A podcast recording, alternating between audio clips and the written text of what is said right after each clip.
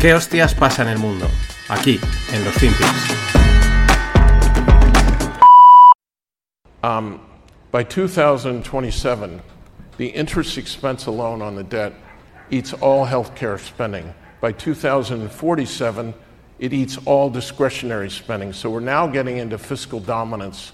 By the way, by 49, it eats all Social Security. We're getting to the point now where the interest expense on the debt is so high that it's going to eat up our ability to basically service the next generation. I'm not even sure about the current one.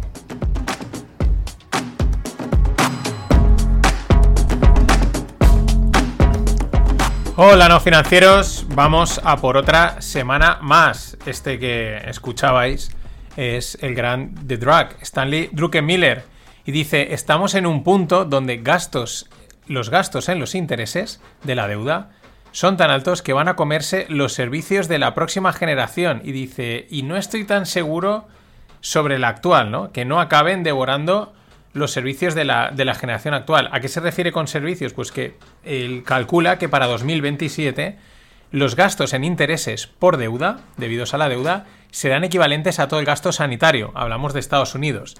Eh, por eso, el, al principio de este corte, que no he puesto, eh, dice que estamos en problemas serios y que la situación en realidad es peor todavía porque la estimación que él había hecho previamente, él había hecho sus cálculos, decía, uy, esto está muy mal, pero él cree que es, es peor todavía, ¿no? Por, bueno, por todo lo que hemos contado tantas veces.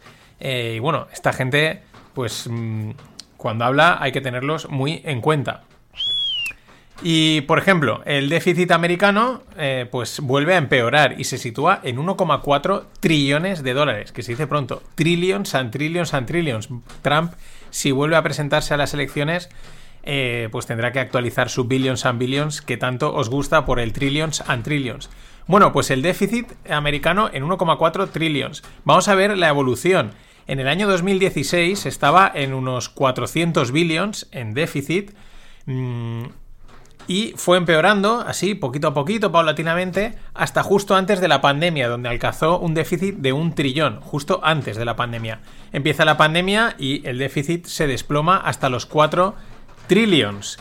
Eh, y luego, pues se ha recuperado desde la pandemia hasta ahora, pues hasta el trillón otra vez, ¿no? Es decir, 400, un trillón, 4 trillones, un trillón otra vez. Y ahora, pues está volviendo a corregir, está volviendo a, apretar el déficit en uno, vamos, es que esto decía ya 1,4 trillones, antes ni se mencionaban, y ahora ya eh, cada 2 por 3 Es que es una auténtica, pero una auténtica pasta. Y la semana pasada también salió el dato de inflación de diciembre en Estados Unidos y cumplió lo esperado, un 6,5% de inflación. El dato, mm, si lo vemos desde nuestra perspectiva, es óptimo. Es perfecto por lo siguiente que voy a explicar. Porque cada uno lo puede interpretar como quiera. Es un dato que es malo porque la inflación es alta. O sea, al final la inflación sigue estando en un 6,5 y es alto. Es bueno, pues ¿por qué? Pues porque no sube respecto a otros datos anteriores, que nos habíamos ido al 7, casi al 8, ¿no? Eh, por, lo tanto, es bueno mm, en ese sentido. Y también puedes quedarte con el que ni fu ni fa, pues porque no ha sorprendido y, ha cumplido lo esperado. Entonces, pues eso no mola. Lo que mola es la sorpresita, por lo bueno o por lo malo. Pero no, ha dicho, mira, que va a dar un 6,5 y ha dado un 6,5. Pues eso, eso no es divertido. Y Barkin, de la Fed, uno de tantos, llamémosles halcones, ¿no? De los satélites que tiene ahí Powell pululando y que van también soltando sus discursitos, sus pildoritas, sus cuñitas, pues Barkin dice que, que él en principio apoya una ruta de tipos de interés más lenta, pero más larga y potencialmente más alta. Este tío dice lo que, bueno, lo que yo llevo diciendo, ¿no? Que se van a pasar por lo alto y por lo largo, ¿no? Dice, Sí, al final te está diciendo que va lenta para que te tranquiles, te tranquilices, pero te está diciendo va a ser más larga y más alta. O sea, vamos a estar aquí subiendo un montón por todos los lados, en tiempo y en cantidad. Así que ahí estaremos. Este, mm, bueno, luego la semana que viene o esta semana, pues saldrá alguien a decir eh, lo contrario, ¿no? Para ir jugando al, ping-pong con, con estas declaraciones. Y con este panorama, la deuda americana alcanza el límite establecido el próximo jueves. Perdón, alcanzará, que me he equivocado. Este próximo jueves, eh, con el ritmo de crecimiento que tiene su deuda, eh, pues llegarán al techo este próximo jueves. Y ante esto la pregunta es, ¿qué pueden hacer? Pues patada adelante, si es que no hay otra, y es lo que han hecho desde, desde siempre. Janet Yellen eh, propone suspender o incrementar el límite de deuda. Pero es que esta es la cantinela de cada dos o tres años con los americanos, pero porque le ponen un, techo. O sea, si no le pusiesen techo, como hacen otros sitios, pues ya está, no pasa nada, ¿no? Eh, pero ellos le ponen un techo. Entonces, cada dos por tres años, no sé si os acordaréis ya en el último tiempo, que si se van a parar las administraciones, que si el colapso del país, que si viene el default, etcétera. Y claro, pues ahí estamos en esas otra vez. Claro, ellos también tienen que darle ese toque catastrófico. En realidad lo es, en realidad es catastrófico tal y como dice Drag, o sea, de Drag, Druckenmiller. Eh, es una deuda disparada y eso no es bueno. Pero, bueno, pues ya estamos acostumbrados, ¿no? Le dan ese toque catastrófico. ¿Qué dice Yellen? Dice, eh, si el gobierno falla en sus obligaciones, es decir, en sus pagos, eh, pues que va a causar un daño irreparable a la economía americana, a la subsistencia de los americanos, a la estabilidad financiera global, ¿no? Ese es el mensaje de terror. pero Luego también me encanta cuando dicen que eh, urge al Congreso actuar rápido. Dice, ah, ¿qué, pasa? Que no lo veíais, que de repente, uff, te, ha saltado la alarma y que nos estamos pasando de duda. Eh, ¿qué, sorpresa es esta? En fin. Pero luego están los que siguen a lo suyo. Un asesor de la Casa Blanca dice, podemos dirigir nuestra economía hacia un soft landing, ¿no? Aquí cada uno va con su discursito. Están los de la subida de tipos, el del soft landing, ahora esta sale con la deuda. Pero dice Podemos, y esto es importante el uso del verbo no porque se han aliado con el partido español, sino porque en vez de decir will, ¿no? We will, eh, es decir, lo haremos, lo conseguiremos, no, dice we can. Eh, que es un matiz muy importante, es un matiz muy sutil, ¿no? Eh, la diferencia es, en este tipo de casos, es entre lo vamos a hacer y, oye, podemos, ¿no? Lo vamos a intentar. Y nos vamos al otro lado del Pacífico. El Banco de Japón sigue comprando bonos gubernamentales, pues a mansalva. Esta vez unos 24,8 billions de dólares. Hay quien dice que esto es volar el dinero, o sea, directamente eh, lo están evaporando. Eh, yo empiezo a pensar que esto de inyectarle pasta a la economía eh, debe ser como una adicción. Ya no es porque te lo pida el sistema, porque vaya a caer, no, ya es que debe, debe ser como una adicción, como una droga, ¿no? necesito hacerlo. ¿Cómo, ¿Cómo, que este mes no le vamos a meter dinero? No, pero no hace falta. Ya, pero hay que meterle, que es que, es que mola, ¿no? Chútale, chútale pasta. Y por cierto, ojo a esta noticia. Estados Unidos y Japón acuerdan que su acuerdo de seguridad mutua que tienen, de colaboración de seguridad, cubra ataques en el espacio. Interesante es que es la carrera espacial 2.0 que llevamos viendo en los últimos... Mm, en el último año, año y pico, eh, en los últimos meses.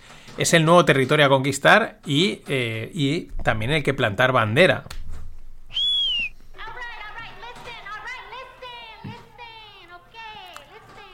Y bueno, hoy no hay lupa, mañana sí que habrá. Mm, ¿Quieres escucharla? Pues apúntate a la newsletter del Club No Financieros. Desde esa newsletter podrás hacerte socio del club o recibir aquellas lupas que vayan en abierto. Tengo dudas con la de mañana, tengo ahí una un poco loca o hacer algo un poco más sensato. Mm, en fin, según cómo duerma esta noche.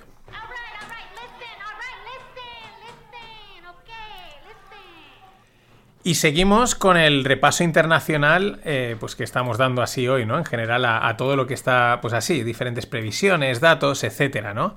Eh, vamos con las previsiones del Fondo Monetario Internacional, otros que tampoco se equivocan. Eh, su directoria, Georgieva, afirma que la economía tocará fondo a finales del 2023 o principios del 2024 excepto que haya sorpresas inesperadas. Eso está muy bien, porque tú lanzas previsiones a muy largo plazo, que es lo que hacen todos, y luego a mitad camino dices, mm, tenemos que hacer un, reajuste de la previsión. Mm, eh, en fin, no era todo lo que decíamos. Pero bueno, ella dice que tocaremos fondo a finales de 2023 o principios de 2024, excepto que haya sorpresas inesperadas. Y para estas sorpresas inesperadas, o para esta proyección que hacen desde el Fondo Monetario Internacional, eh, ven que el mayor riesgo que observan eh, es que la guerra de Ucrania se extienda o que aparezca alguna especie de conato, de réplica. Eh, y también incluyen la agitación social, ¿no? Pues esto también, sí, hay agitación social, puede que la haya más, es algo pues que entra siempre bien, ¿no? que haya agitación social. bueno, muy bien, Georgieva, nos, bien, está bien que nos digan estas cosas. por partes, pues de lo de de que de tocar fondo la economía, pues la verdad, ahora no sé si pensar que igual ya hemos tocado fondo, porque esta gente, hacer, como nunca aciertan, eh, hay, que, hay que, si no han acertado, ¿qué ha hecho? Bien, pues o hemos tocado ya fondo o que el fondo será más allá del 2024. En fin. Y de lo que dice el riesgo de extensión de la guerra, en Ucrania, pues la verdad, nada nuevo. Eso, siempre ha estado sobre la mesa. Es un conflicto, además, con una connotación internacional importante y en cualquier momento pues puede salpicar, extenderse, etc. En realidad estamos en guerra, solo que el tiempo dirá qué tipo de guerra es esta. La historia la pondrá en su lugar. Y por último, pues nos venimos a Europa. Eh, aquí siempre estamos entre la apatía y el terror con las declaraciones de todos nuestros dirigentes, ¿no? Eh, Centeno, del Banco Central Europeo, dice, no hay alternativa a subir los tipos de interés y que no ve un riesgo de fragmentación de la zona euro. Vamos a aplicar nuestro modelo, ¿no? Del primer punto, nada nuevo, o sea, lo han dicho, lo llevan diciendo y es verdad, no, no hay otra alternativa que subir los tipos de interés hasta donde ellos consideren o hasta donde la economía les permita. Eh, del segundo punto, del riesgo de fragmentación de la zona euro, esto es algo que ya hemos escuchado varias veces en los últimos tiempos, se ve que se lo suelen preguntar, lo dejan caer por ahí.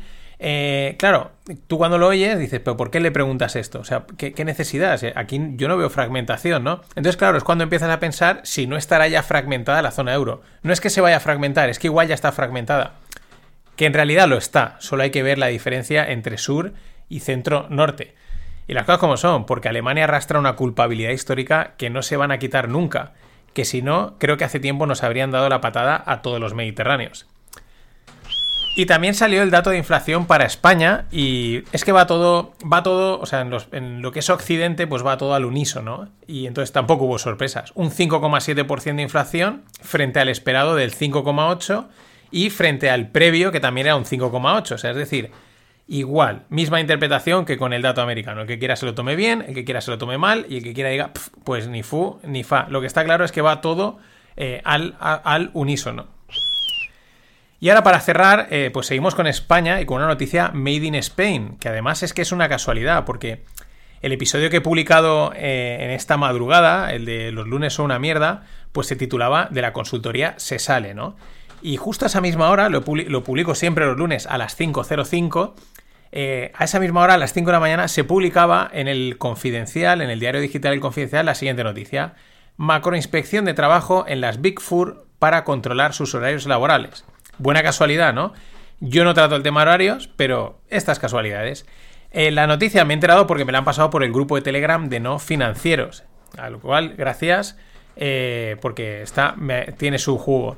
Eh, claro, ¿qué pasa? Que hoy se ha sabido que el Ministerio de Trabajo hizo una macro redada a las megaconsultoras, las típicas Ernst Young, Deloitte, etcétera, para controlar los horarios laborales, que ahí se sabe que hacen mil horas.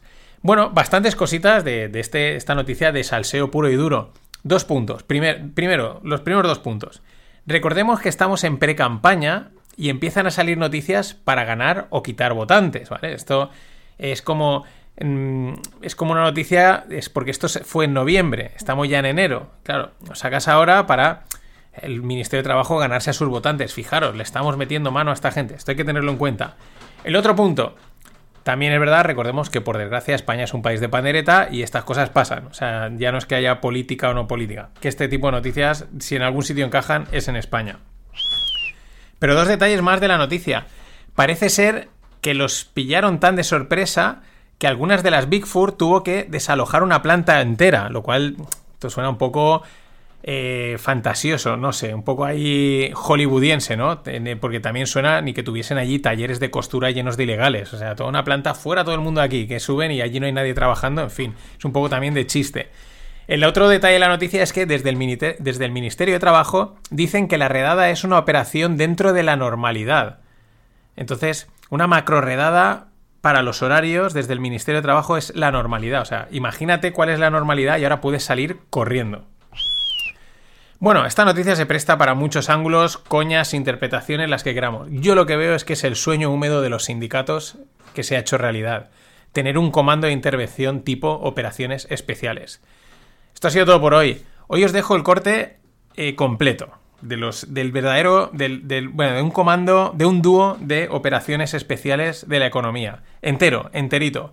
Hasta mañana. Estuve yo ahí cuando hicieron el puente y, le digo yo al, al sombrero, joder, vaya coche que lleváis. Dice, sí, pero no es mío. Digo, hombre, entonces ¿de quién es? "De- del banco. Y dice, ¿va a dar dinero al banco?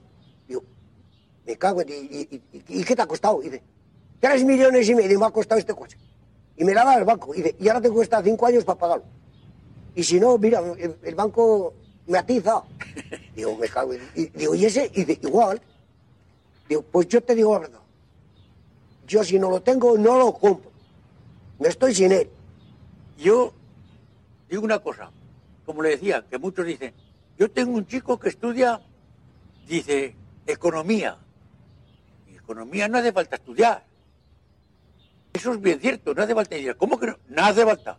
El hombre que gane cinco duros, que se gaste uno. Ya está la economía. Pero si el hombre que gasta cinco, o que gana cinco duros, si se gasta seis, ya se ha jodido la economía. Luego, después que dice, "Uy, yo tengo un chico que estudia, que no hace falta economía. Aquí no hace falta ser economista. La economía tiene que venir por uno mismo. Ganar cinco y gastar uno.